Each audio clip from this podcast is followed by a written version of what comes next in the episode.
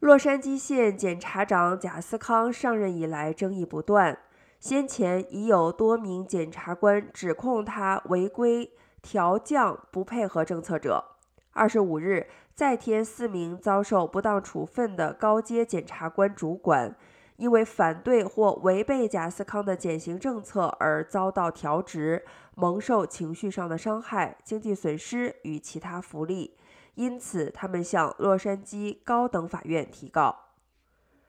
CNS 取得的诉状显示，每位原告都因为揭露事实而遭遇不当的职场对待。原告也陈明。贾斯康的新规形同勒令检察官不法隐瞒证据，向法庭不实陈述犯人的暴力犯罪行为，或是避谈囚犯的暴力倾向。